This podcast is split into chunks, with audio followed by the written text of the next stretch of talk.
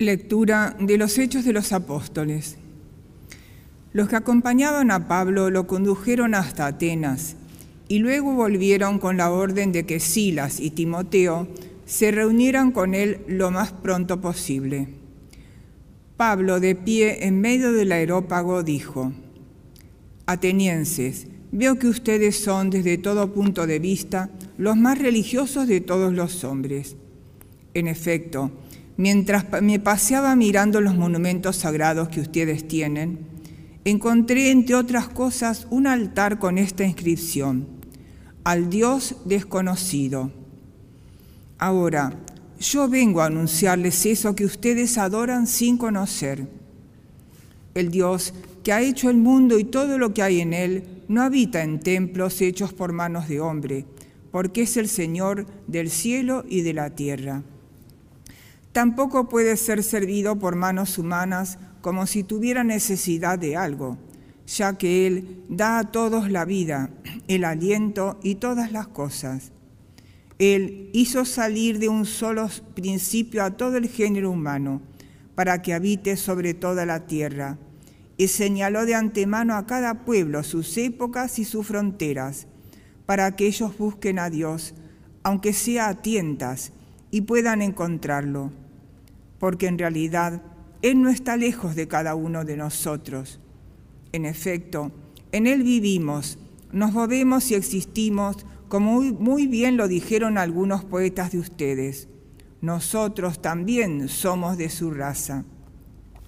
Y si nosotros somos de la raza de Dios, no debemos creer que la divinidad es semejante al oro, la plata o la piedra, trabajados por el arte y el genio del hombre.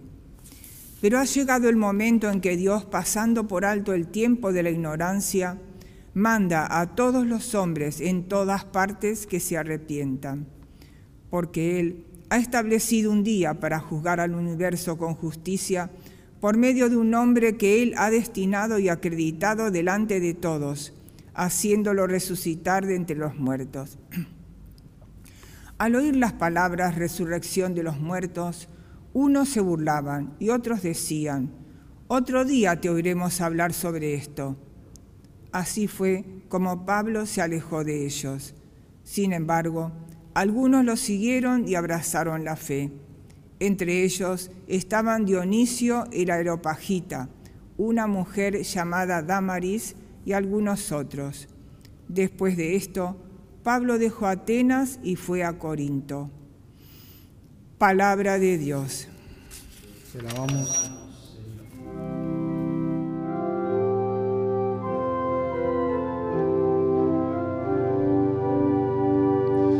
Llenos están el cielo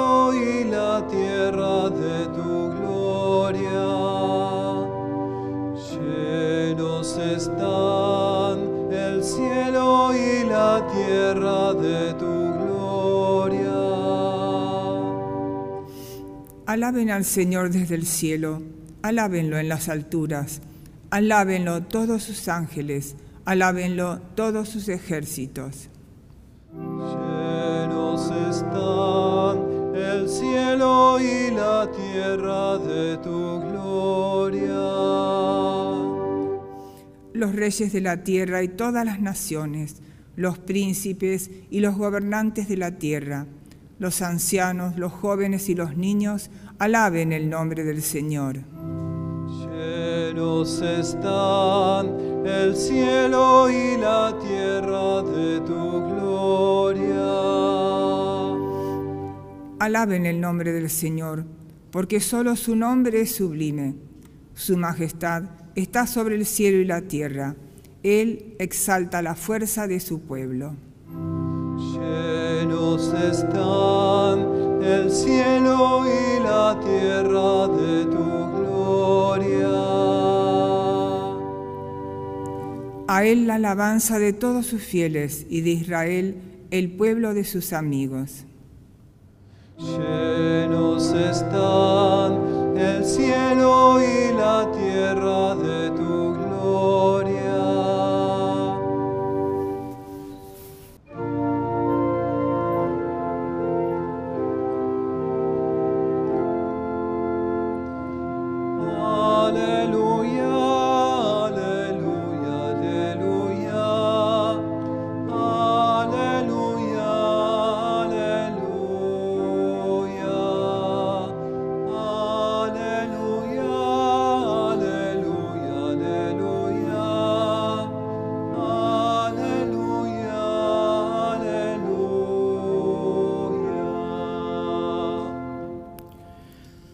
El Señor esté con ustedes. Lectura del Santo Evangelio según San Juan. A la hora de pasar de este mundo al Padre, Jesús dijo a sus discípulos, Todavía tengo muchas cosas para decirles, pero ustedes no las pueden comprender ahora. Cuando venga el Espíritu de la verdad, Él los introducirá en toda la verdad. Porque no hablará por sí mismo, sino que dirá lo que ha oído y les anunciará lo que irá sucediendo. Él me glorificará, porque recibirá de lo mío y se lo anunciará a ustedes. Todo lo que es del Padre es mío. Por eso les digo, recibirá de lo mío y se lo anunciará a ustedes. Palabra del Señor. La expresión caminar a tientas refleja muy bien la experiencia de tiempos de incertidumbre, de temor, de oscuridad que a veces puede tomar nuestra vida. Hay situaciones concretas, hasta cotidianas, en las que podríamos utilizar esta expresión. De repente, si de noche se corta la luz en casa y necesitamos buscar una vela que sabemos que la tenemos en algún cajón de la cocina, tenemos que dirigirnos hasta allí. Y ahí caminamos a tientas, quizá con los brazos extendidos y con las manos tocando las referencias que recordamos para llegar hasta la cocina y encontrar lo que buscamos. Vamos tocando las paredes, evitamos los obstáculos, caminamos con incertidumbre, con temor, pero con el deseo y la seguridad de poder encontrar lo que buscamos. Fíjense qué maravilla porque esta expresión la utiliza San Pablo en sus viajes misioneros cuando se encuentra particularmente con un grupo de paganos, los griegos. Pero en vez de ponerse enérgico y enojarse con la actitud lejana a Dios, valora esta dirección religiosa que hay en sus vidas, encontrándose San Pablo con un montón de monumentos de los dioses griegos que interactuaban, lo sabemos, con la vida cotidiana y que tenían sus historias, los mitos que después se contaban entre ellos. San Pablo encuentra, se ve por las dudas de los griegos, un monumento, una estatua al Dios desconocido. Y aquí aprovecha para anunciar al Dios cristiano, el Dios de Jesucristo. Y lo menciona de esta manera valorando esta inclinación religiosa de los griegos, pero queriéndola orientar al Dios verdadero, asegurándoles que es posible encontrar a Dios, aunque sea buscándolo a tientas para poder encontrarlo. Esto lo asegura San Pablo porque primero define lo que es propio de nuestra fe. Dios creó al género humano y lo puso en un tiempo y en un lugar concreto justamente con este fin, para buscar a Dios y poder encontrarlo, aunque sea a tientas. Hay una novedad que plantea San Pablo a los griegos en ese a tientas, en esa incertidumbre, que es la seguridad que anuncia San Pablo que es posible encontrar a Dios porque en Él vivimos, nos movemos y existimos. Quiere decir que las referencias para encontrar a Dios salen y aparecen en nuestro entorno, en la vida cotidiana, a través de la vida cotidiana y particularmente a través de las personas que cada día salen a nuestro encuentro.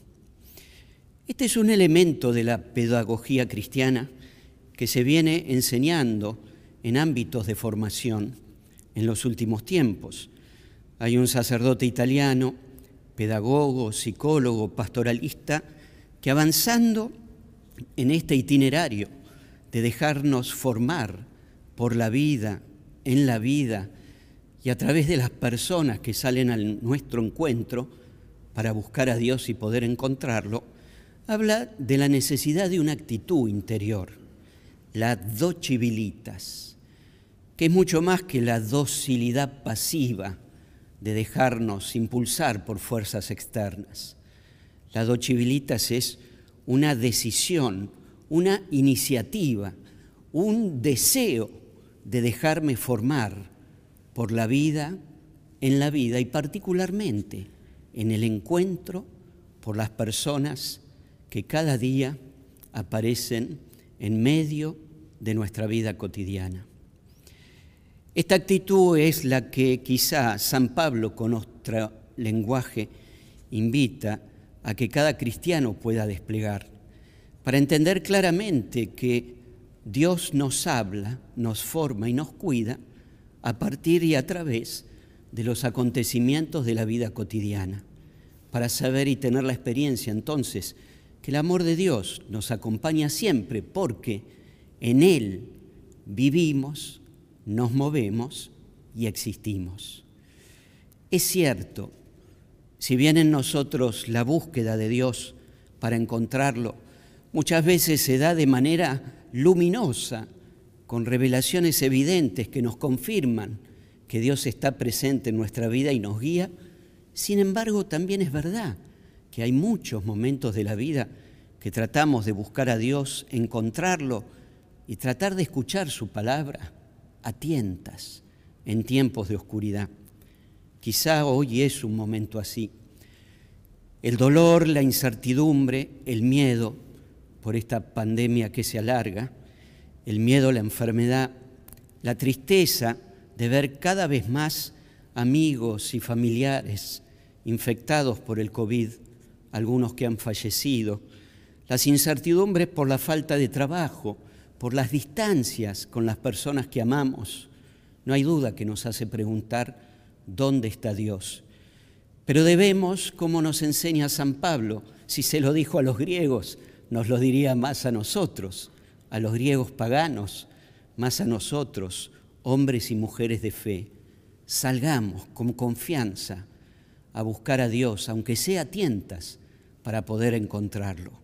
Y encontremos a un Dios que nos habla, en particular en las personas y situaciones que salen a nuestro encuentro, sobre todo, como nos enseña Jesús, en el encuentro con los que más sufren y con los más pobres. Ahí no hay duda, en ese lugar siempre encontraremos a un Dios que nos habla y nos llena de esperanza. ¿Cómo hacemos nosotros para poder leer la realidad con ojos de fe, aunque sea a tientas? Y esta es la gran esperanza que nos da Jesús en el Evangelio. Y es lo que viene, Pentecostés. Jesús nos regala el Espíritu Santo. ¿Y cómo define Jesús al Espíritu Santo? El Espíritu Santo recibe de lo mío y se los anuncia a ustedes. El Espíritu Santo es el que, de modo escondido, desde el interior, nos dice a cada uno de nosotros, en medio de la vida, dónde está Dios y dónde poder encontrarlo. Por eso abramos el corazón para esta fiesta de Pentecostés que se acerca sabiendo que el Espíritu Santo es el regalo que Jesús nos hace para quedarse Él mismo dentro nuestro y darnos estas pistas, estas referencias, para que podamos caminar en esperanza, con la seguridad de que si en Dios vivimos, nos movemos y existimos, Él con su amor está siempre junto a nosotros. Que así sea. Siguiendo las enseñanzas de Jesús, nuestro Salvador, rezamos confiadamente. Padre nuestro, que estás en el cielo, santificado sea tu nombre. Venga a nosotros tu reino. Hágase tu voluntad en la tierra como en el cielo.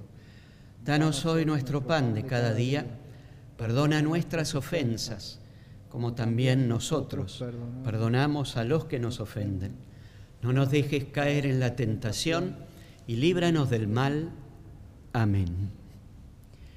Líbranos, Señor, de todos los males y concédenos la paz en nuestros días, para que, ayudados por tu misericordia, vivamos siempre libres de pecado y protegidos de toda perturbación, mientras esperamos la gloriosa venida de nuestro Salvador Jesucristo.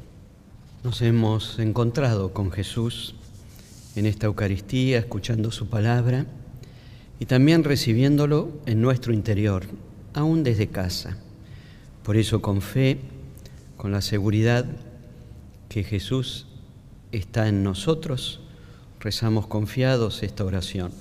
Hacemos nuestra comunión espiritual. Creo, Jesús mío, que estás realmente presente en el santísimo sacramento del altar. Te amo sobre todas las cosas y deseo recibirte en mi interior pero como ahora no puedo recibirte sacramentalmente, ven espiritualmente a mi corazón. Como si ya te hubiera recibido, te abrazo y me uno todo a ti. No permitas, Señor, que jamás me separe de ti. Amén. Oremos. Padre, ayuda con bondad a tu pueblo que has alimentado con los sacramentos celestiales concédele apartarse del pecado y comenzar una vida nueva. Por Jesucristo nuestro Señor. Amén. Que el Señor esté con ustedes. Y con tu espíritu. Y que Dios los bendiga con su amor y los acompañe siempre. En el nombre del Padre y del Hijo y del Espíritu Santo. Amén. Amén. Hemos celebrado esta Santa Misa. Vayamos en paz. Demos gracias a Dios.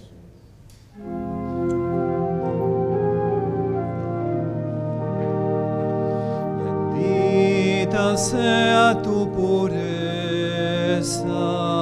y eternamente